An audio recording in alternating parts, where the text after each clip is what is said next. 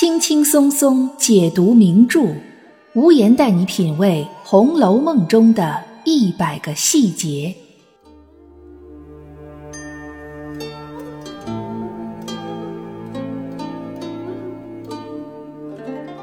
各位听友，大家好，欢迎收听《红楼梦》中的一百个细节的番外，我是暗夜无言。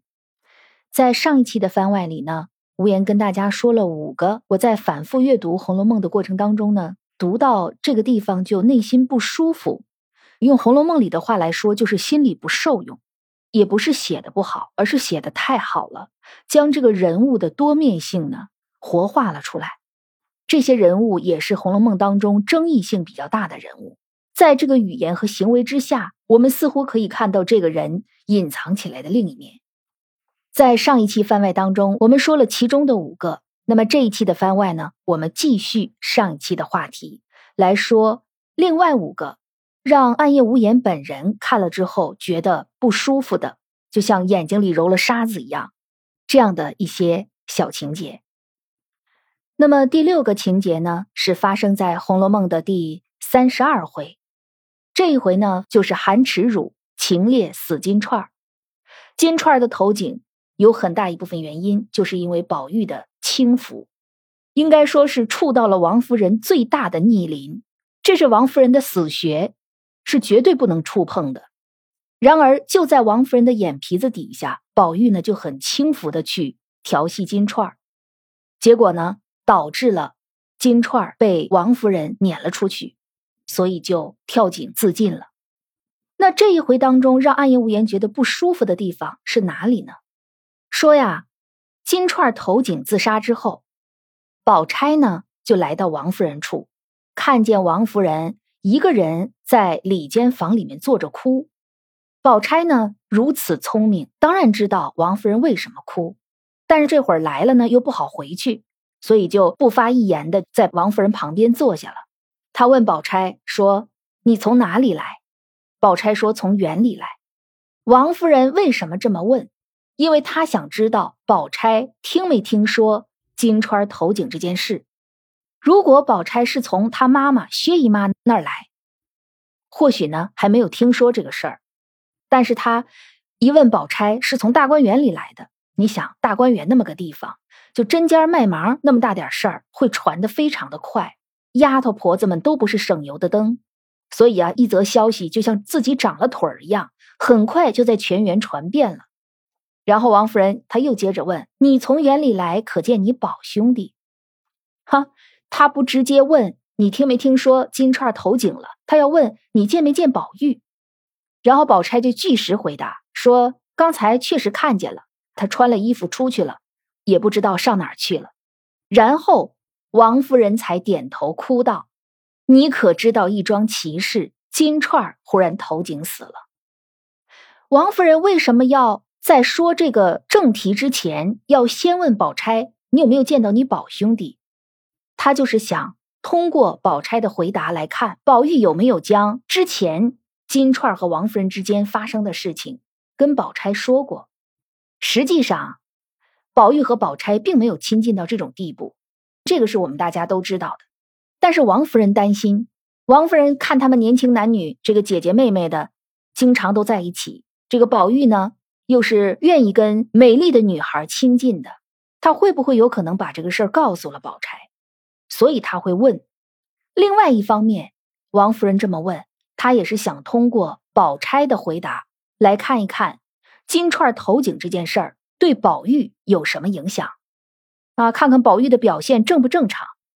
当他得到了他想要得到的信息之后，王夫人才切入正题说：“你可知道一桩奇事？”金钏忽然投井死了，这个王夫人啊，吃斋念佛这么一个人，而且这个时候正坐着垂泪，应该说吃斋念佛体现的是他平时的一种精神层面的信仰。然后此时呢，他独坐着垂泪，体现的是他的情绪很低落、很难过。但是就是这么一个有信仰，此时又处于情绪低落状态的人，他仍然没有失去他的理智。啊，王夫人问的话，每一句都有她的目的。你别看他是一个吃斋念佛的人，他的心里可精着呢。这两句简简单单的话，越品越让人觉得心里不舒服。你可知道一桩奇事？金钏忽然投井死了。这两句话当中，我们注意两个词，一个是奇，一个是忽然。奇事表示什么呢？表示这个事儿啊出乎王夫人的意料。忽然表示什么呢？这个事情发生的很突然，一点心理准备都没有。可是事实是这样吗？我们都知道金钏为什么投井死，难道王夫人你不知道吗？宝钗当然很聪明，就顺着王夫人的话头说：“怎么好好的投井，这也奇了。”哈，宝钗的关键词是“好好的”和“奇”，她这个“奇”呢，就跟王夫人的“奇”就对上了；“好好的”就跟王夫人的“忽然”就对上了。所以说，宝钗聪明，她虽然不知道这个事儿是怎么回事儿，但是她很能够审时度势，到什么时候说什么话。然后王夫人回答说：“原是前儿他把我一件东西弄坏了，我一时生气，打了他几下，撵了他下去。”我只说气他两天，还叫他上来。谁知他这么气性大，就投井死了，岂不是我的罪过？这一句话，请各位红楼爱好者回去细品一下，反复的咀嚼，反复的细品，你就会发现脊背生凉。真的，王夫人这个人好可怕。第一点，她说谎，是因为金钏把一件东西弄坏了吗？我们读者作为上帝视角，我们知道王夫人是为什么把金钏撵出去的。他跟宝玉在王夫人的眼皮子底下调笑。金钏说的最过分的一句话就是：“我告诉你一个巧宗，你上哪哪哪儿去拿环儿和彩云去。”触怒了王夫人。所以，真正的致使金钏被撵出去的原因是什么？王夫人在说谎。然后他又说：“我一时生气，打了他几下。”撵了他下去，是这样吗？继说谎之后，王夫人呢轻描淡写，避重就轻。我们回过头去看王夫人是怎么对待金钏的。只见王夫人翻身起来，照金钏脸上就打了个嘴巴子，指着骂道：“下作小娼妇，好好的爷们都叫你教坏了。”然后紧接着，王夫人就叫玉钏来说：“把你妈叫来，把你姐带出去。”金钏听了，忙下跪，就哭着求说：“服侍你十来年了，你不管怎么着，你别把我撵出去。因为我们知道，在整个大观园里，每一个主子屋里的丫头，可能最怕的呢，就是主子把她撵出去。撵出去了之后呢，她的那些什么月例钱也没有了，在贾府的这个相当于普通人家小姐的这个身份和待遇都没有了。回到家里要面对什么样的局面呢？可能就随便。”拉出去配个小子，自己的后半生就交代了。所以，对于大观园里的丫头来说，他们最怕的不是打，不是骂，甚至不是对他们人格的羞辱，而是撵出去。但是王夫人呢，根本就不念十来年金钏在身边的服侍。书里说，虽金钏苦求，也不肯收留，到底换了金钏的妈，把她领了下去了。所以说，就像王夫人这种平时看着宽仁慈厚的人，一旦他做什么事儿下狠茬儿下决心，那是十头牛都拉不回来的。所以金钏他也了解，他毕竟服侍王夫人十来年了，他很清楚王夫人是一个什么样的人。他含羞忍辱的出去，他知道王夫人不会再把他叫回来了。他就失去了生活下去的希望，所以他就投井自杀了。但是在王夫人这里，却把他轻描淡写、避重就轻的说：“我一时生气，打了他几下，撵了他下去。我只说气他两天，还叫他上来。”王夫人有这种打算吗？绝没有。想一想，没有任何实锤的，他没有亲眼见到过的，没有亲耳听到过的晴雯、四儿、方官，他是怎么对待他们的？那他亲耳听到、亲眼见到，就在他眼皮子底下调戏宝玉啊，当然是宝玉调戏他的金钏王夫人会把他再叫回来吗？所以王夫人这个时候仍然在说假话，但是避重就轻也好，说假话也好，都没有她这段话的最后几句吓人。她说什么？说谁知他气性这么大，就投井死了，岂不是我的罪过？他把金钏的投井归结为什么呢？金钏气性大。哼，这就是主子打你两下，骂你两句，侮辱你一下，这有什么了不得的？连你的命都是主子的，你跟主子置什么气呀？所以说，王夫人觉得金钏气性大，是她投井的主要原因。哎，她不仅避重就轻，说谎，还把金钏投井的原因归结到金钏自身身上。然后最后一句话，岂不是我的罪过？这个是关键点。点前面，王夫人独自坐在里间房里，坐着垂泪。她为什么哭？她是哭金钏的死吗？绝不是，他是怕金钏的头井为他吃斋念佛的宗教信仰带来罪孽，带来罪过。我们说道家呢，讲求的是今生，今生修炼好了，我今生就鸡犬升天，就飞升成仙了。佛家讲究的是什么呢？讲究的是来世。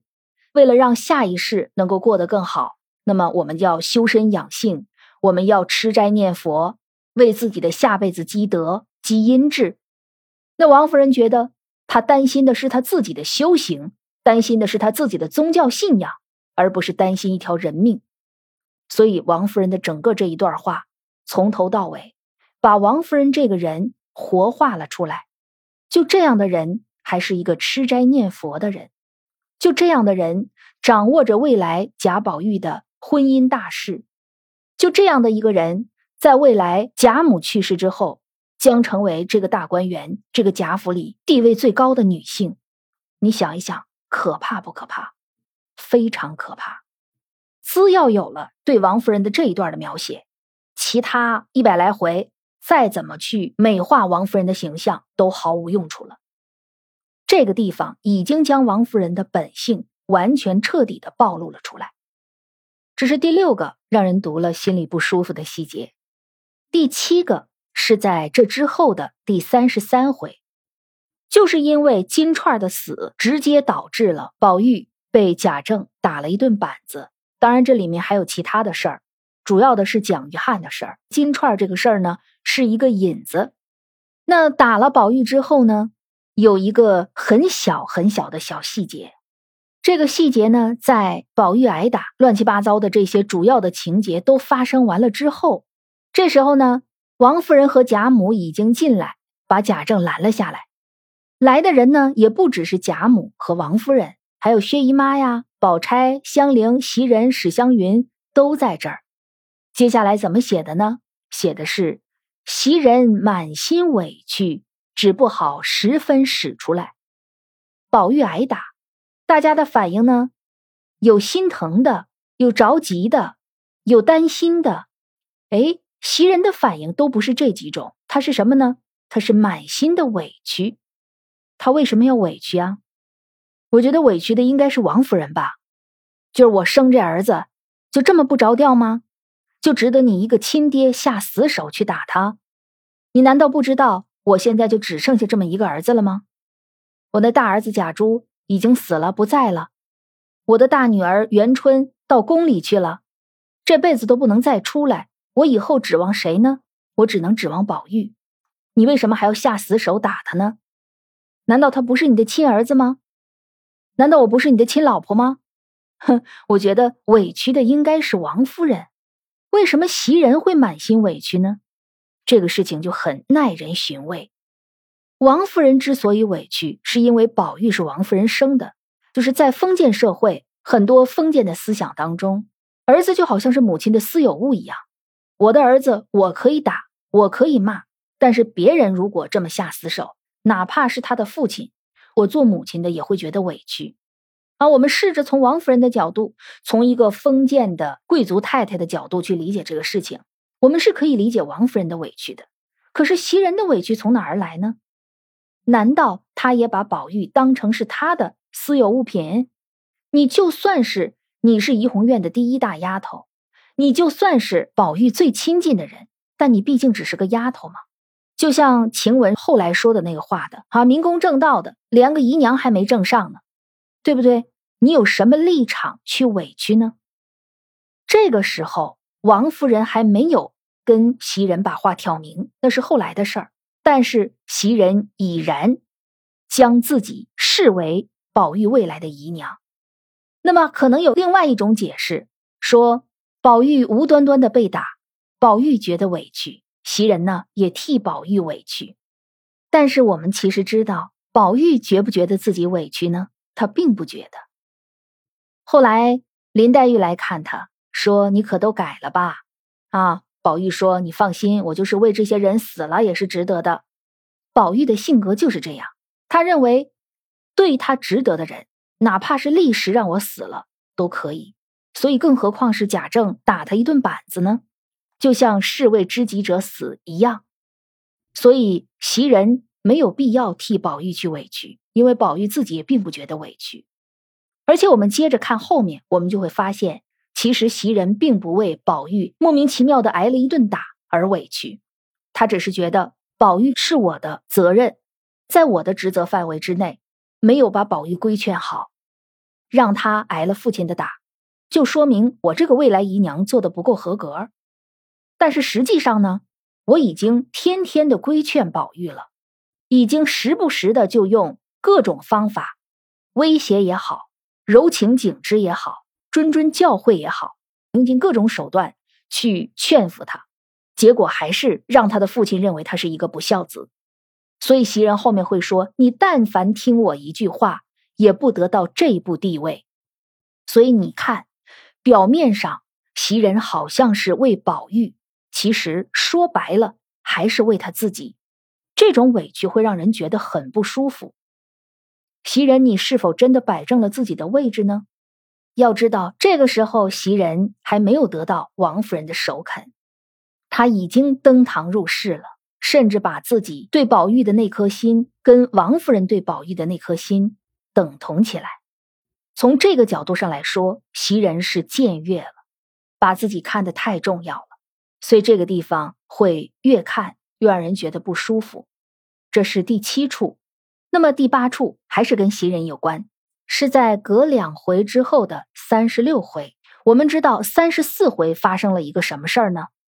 就是王夫人承认袭人了嘛。从这个时候开始，袭人才算真正的有了一点儿未来姨娘的意思。然后紧接着呢？王夫人就从自己的工资里面拨出一些钱给袭人，作为她准姨娘的工资，和赵姨娘、周姨娘的工资就一样高了，享受一样的待遇了。而且呢，王夫人还给袭人送了两盘菜。袭人呢，还假模假样的这个端到宝玉跟前说：“你看，太太呀，不知道为什么给了我两盘菜，哈，以前也从没给过，也不知道是什么意思。”也不知道袭人是忘了，还是说他在用这种方式来提醒宝玉：“你看我的身份已经不一样了。”但是宝玉呢，傻乎乎的，还是没有反应过来。还是到了晚上的时候，袭人把这个话直接告诉宝玉了。这就是我们要谈到的，发生在第三十六回的情节。经过袭人间接的提醒，宝玉还是没有领悟到之后。袭人索性就在晚上的时候把这件事告诉宝玉了。当时宝玉非常开心。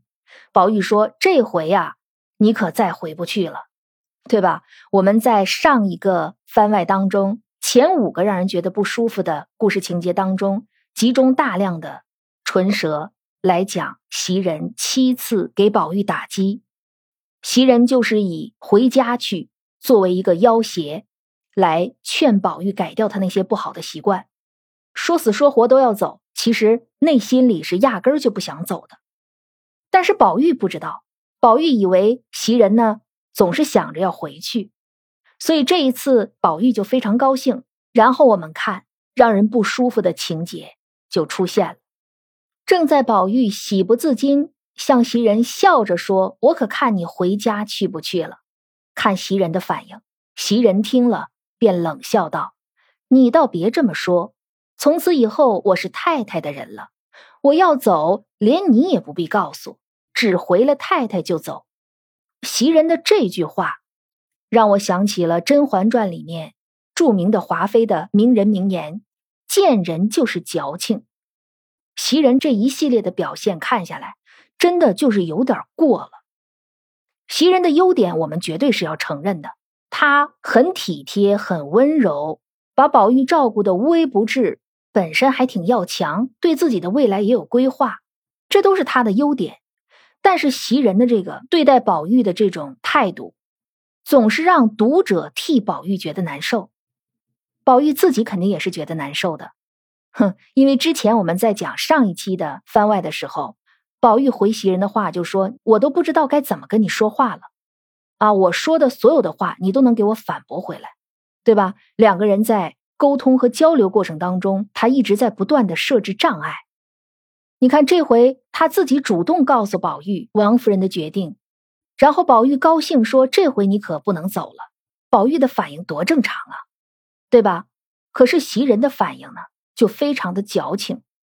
他说：“你说这话不对啊！从今以后我就是太太的人了，我这回要是走，我连你都可以不必告诉我，直接抬腿就可以走。你说这话矫不矫情？”首先呢，你袭人是不想走的，对吧？哭着跟母亲和哥哥说死了也不回去。但是呢，另外一边又反复的跟宝玉不断的强调说我要走。之前要走呢，说我是老太太的人；这回又走呢，又说我是太太的人。反正我就不是你宝玉的人。那不是宝玉的人，你是谁的人呀？你要不做宝玉的人，你能留在大观园里吗？你能过你梦想当中的生活吗？不知道他矫情个什么劲儿，其实也不是不知道，袭人呢就是想通过自己的柔情来将宝玉呢培养成一个他心目当中最理想的丈夫的形象。我就在想啊，袭人为什么会采用这种方法？依袭人的本人的这种温柔的性格来讲，不应该是这样规劝人的。难道是袭人试遍了许多方法都不合适，到最后索性破罐子破摔？死马当活马医，跟宝玉对着干。无言倒觉得，袭人这样做很可能是跟林黛玉学的。我们可以看全书当中跟宝玉闹别扭的人都有谁呀？第一大户不就是林妹妹吗？那第二大户几乎可以跟林妹妹并驾齐驱的，那就是袭人了。再有跟宝玉闹过别扭的，比如说晴雯，但是我们知道。晴雯她也就不过就是在失手跌了扇子，然后宝玉说了她几句，袭人跟他闹了个别扭，然后晚上撕扇子做千金一笑的时候，不就把他哄回来了吗？对吧？这个别扭也没闹多大。再还有谁跟宝玉闹脾气啊？史湘云那都不算。宝钗跟宝玉生气，也不过就是因为那一次宝玉说宝钗像杨妃，再也就没有了。所以跟宝玉闹别扭闹得最多的，第一林黛玉，第二就是袭人。这个时候我们就可以发散思维了啊，大开脑洞，会不会是袭人看到宝玉很吃林妹妹的这一套，小性儿啊，使脾气啊，两个人闹别扭，三天恼了，两天好了。不管林黛玉怎么跟宝玉闹别扭，宝玉最后呢都是前去抚救、赔礼道歉、做小伏低，两个人反而呢感情一天比一天好。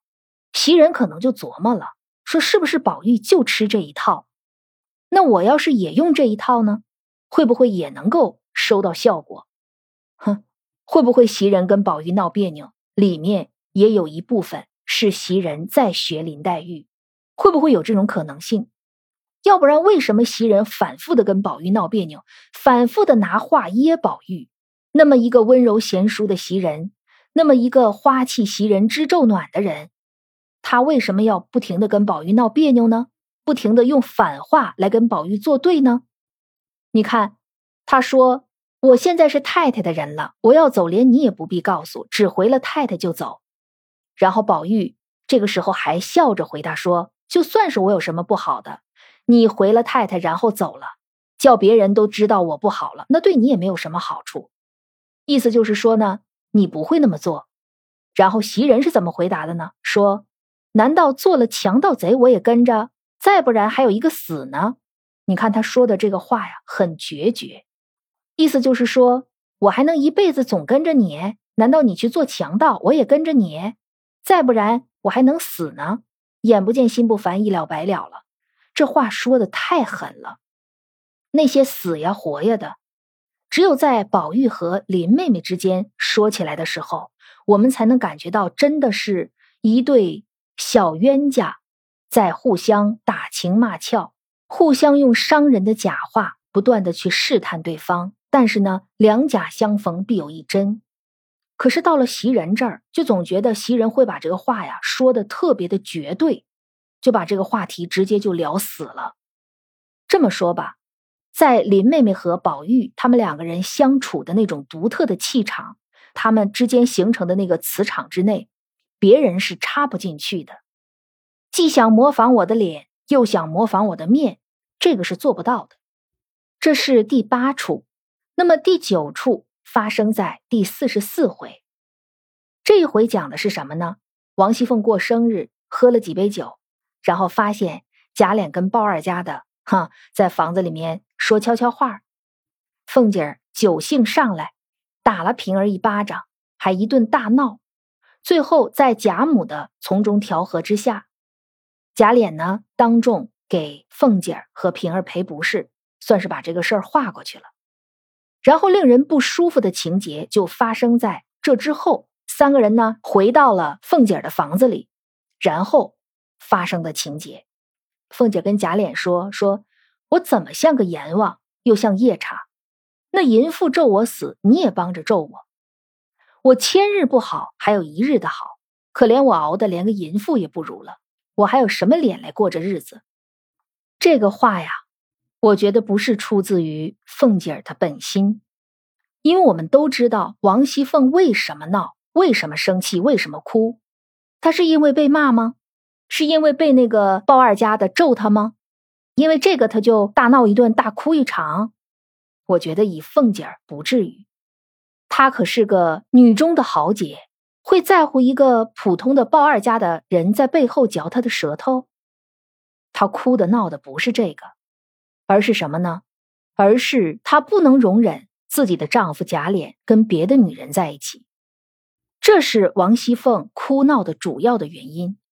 但是很可悲的是，这个原因在当时那个社会，在当时那个情况下是不能够拿到台面上来说的，否则王熙凤就会落下一个七出里面的善妒。封建社会对女性的要求啊，真的是非常的多。必须要大方，哪怕有一百个、一千个女性跟你分享丈夫的爱，你都要端庄平和，没有任何的怨言。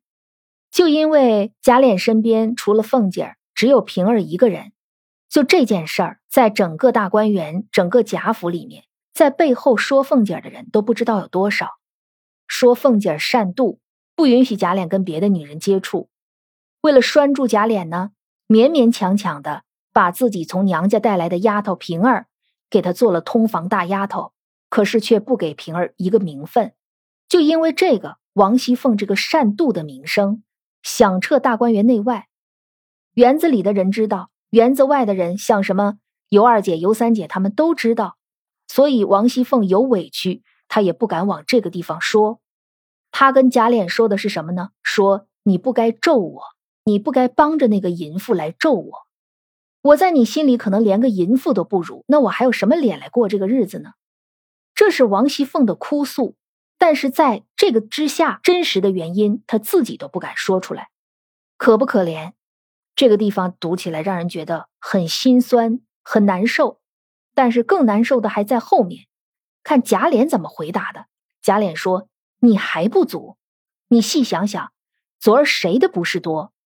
封建社会。”典型的男性思维，找女人的是贾琏，跟着女人一起嚼自己老婆舌根的也是贾琏，恼羞成怒拿着剑做事想要这个杀掉自己结发妻的还是他。可是他这个事情结束之后，他却反过来说：“昨儿谁的不是多？”意思是说，贾琏出去找女人可以，但是凤姐嫉妒就不可以。这就是封建社会对男性和女性。不同的要求，无言说看到这个地方觉得不舒服，很大程度上就来源于我们生活在不同的年代，生活在不同的社会，这种思想上的差异、观念上的差异、社会制度上的差异，导致了这种阅读当中的不舒服的体验。贾琏最后还说呢：“太要足了强也不是好事。”这个话百思不得其解，不想自己的丈夫。跟别的女人偷情，是要强，还是说一定要自己的做了错事的丈夫给自己赔礼道歉是要强？我们知道凤姐这个人当然是很要强的，但是在这件事上跟要强有什么太大的关系吗？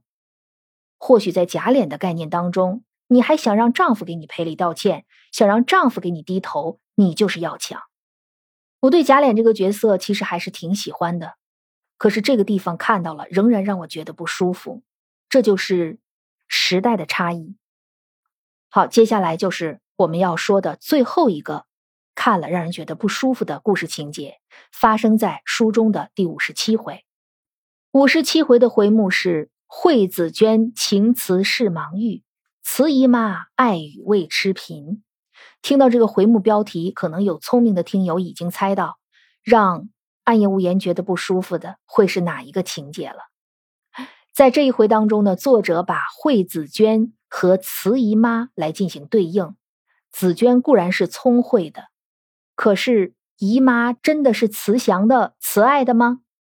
首先，我们说呀，这一回这个时间点首先就很敏感。什么时间点呢？就是紫娟刚试完宝玉，不是把宝玉试的痴痴傻傻的了吗？这下子何家上下都知道，林姑娘要走，宝玉就疯了。对吧？这是多大的一个事儿啊！所以薛姨妈肯定得来看看，因为薛姨妈可是金玉良缘最主要的，也是头一号的坚持者、拥趸。这是书里面宝钗自己说的，说她母亲到处跟人家说，说我女儿有金，将来跟一个有玉的才能配，是吧？这个是原文当中的原文原笔。所以当他知道宝玉和林黛玉好成这个样子。他心里肯定要急嘛，所以他就来看看黛玉。你看就看呗，然后看呢，还是要说一些奇奇怪怪的话。在薛姨妈来看黛玉之前，刚发生了一个事儿，就是邢岫烟呢说给了薛科，然后薛姨妈到黛玉这儿来呢，黛玉就跟她唠嗑嘛，聊天嘛，就提起了这个事儿，就说没想到啊，姨妈家还跟大舅母家做成了一门亲事。其实聊天唠嗑说最近刚刚发生的新闻，这是很正常的。虽然这个话头是黛玉提起来的，但是因为这个事儿是新近发生的事情，可能正是大观园里面最新的新闻，他提起来也是很正常的。更何况薛科还是薛姨妈她家的人，对吧？然后我们听薛姨妈是怎么回答的，她这个回答的就很不靠谱了。她说：“我的儿。”你们女孩家哪里知道？自古道千里姻缘一线牵。说到这儿还挺正常的。然后说着说着呢，就开始不好好说，说这个月老啊，用一根红线把两个人的脚给牵上了。任凭你两家隔着海隔着国，哪怕是有仇的，也终究有机会做了夫妇。你看这个话就说着，开始往这个下坡路走了。说，就算父母本人都愿意，或者年年在一处的，以为是定了的亲事，但是呢，如果脚上没拴月老的这个红线儿，那是再不能到一处的。就比如你姐妹两个的婚姻，此刻也不知是在眼前，也不知是在山南海北呢。薛姨妈这个话就是啊，越说越不在道上了，是不是？黛玉只是说像唠嗑一样闲谈起来，说没想到。姨妈和大舅母做一门亲家，实际上黛玉可能想说的是亲上加亲这个事儿，但是薛姨妈就说了“千里姻缘一线牵”。最让人觉得不舒服的地方是，薛姨妈说，就算父母本人都愿意，或者是年年在一处，以为是定了的事儿，如果没有月老说了算，他也不能成。那谁是本人愿意，谁是年年在一处了呢？那不就是宝玉和黛玉吗？对吧？薛姨妈说的这个话，可并没有体现出慈姨妈的这个“慈”字，他反而有点刺，带刺儿，他是带着刺儿来的。宝钗呢，就开玩笑说，想把林黛玉说给她的哥哥薛蟠。薛姨妈这个时候倒说了一句公道话：“我本来想把邢岫烟说给你哥哥，我还怕你哥哥糟蹋了她。”更何况是你林妹妹，你林妹妹这样的人啊，谁能配得上她呢？想来想去，不如把你林妹妹定给宝玉，那岂不是四角俱全呢？你看，薛姨妈说着说着，就又说到黛玉的心坎上去了，好像展示出薛姨妈挺诚恳的，说想出这么一个四角俱全的主意。然后薛姨妈说：“哎，我一出这主意，老太太肯定喜欢。”但是薛姨妈跟贾母说这个事儿了吗？她绝对不会说的。她要是说了，他家那个拿玉去配的金可怎么办呢？这个事儿可是薛姨妈一直主张的呀。薛姨妈在这个事情上上的心，甚至比宝钗本人上的心还要多。这就是一个当妈的为女儿操的心。是吧？他怎么可能把自己看好的这样的一个未来的女婿拱手让给他人呢？林黛玉再好，再认薛姨妈当干妈，那也不是亲女儿啊。所以，慈姨妈爱与未持平。作者，我想隔着这个百年的时光，哼，来问问您，这个是不是写的反话？是不是假语存言了？是不是真是隐了？她真的是慈姨妈吗？他对宝钗确实是慈，对薛蟠也确实是慈，但是他对于林黛玉呢？他先是告诉林黛玉说，有些事情啊，并不是说你天天跟他在一起就能够得偿所愿，然后又说呢，哎，要是把你许给他，那岂不是四角俱全？那你要是让我去说呢，老太太应该能高兴，但是我又不去说，把整个这一套流程，这一套组合拳打下来。真是把咱们这个傻妹妹呀，打得心悦诚服，认了薛姨妈做娘，全身心的信任宝钗和薛姨妈母女俩。我们说呢，薛姨妈这个人应该是没有什么坏心的，她跟赵姨娘和马道婆那种在背后扎小人儿、演阵人的那种人，那肯定不是一类人。但是她作为一个母亲，她天然的偏向自己的女儿，希望自己的女儿有一个好归宿。要帮女儿扫清前路上的所有的障碍，所以这个地方如果从薛姨妈和宝钗的角度出发，你并不会觉得读下来有什么不舒服。可是我们从黛玉和紫娟的角度出发，我们就会觉得不舒服。那《红楼梦》当中让暗夜无言读起来觉得不舒服的十个故事情节，就跟大家全部都分享完了。如果您还喜欢暗夜无言的节目，欢迎您给节目点一个赞，或者是在节目进度条的上方有一个赏字，可以给暗夜无言打赏。还有，您也可以加入暗夜无言的西米团。入团的方式呢，您可以进入我的个人首页，有一个八项权益的字样，点进去就可以知道如何入团了。如果还有什么不清楚的，可以咨询喜马拉雅的客服，都会给你详细的解答。另外呢，如果我们想在喜马拉雅之外，还有更多的交流。大家可以在我们最常用的一个社交平台上寻找“暗夜无言”的用户名，“暗夜无言”的全拼加零零幺。通过好友验证的时候呢，你可以写上你喜欢的《红楼梦》当中的哪一个人物呢？另外呢，“暗夜无言”在这儿也做一个小小的广告，就是我同时还有另外一本有声书正在更新当中，就是《红楼梦》绣像珍藏本。这是一个很特殊版本的《红楼梦》，可能有很多的回目标题，包括故事情节的内容，都和我们平时看的成甲本、成乙本啊，包括一些支批的本都不太一样，也可能会有一些不同的阅读体验。那么现在也是在同步的更新，大家可以进入我的首页，就可以找到这部有声小说。也希望大家呢能够订阅和支持。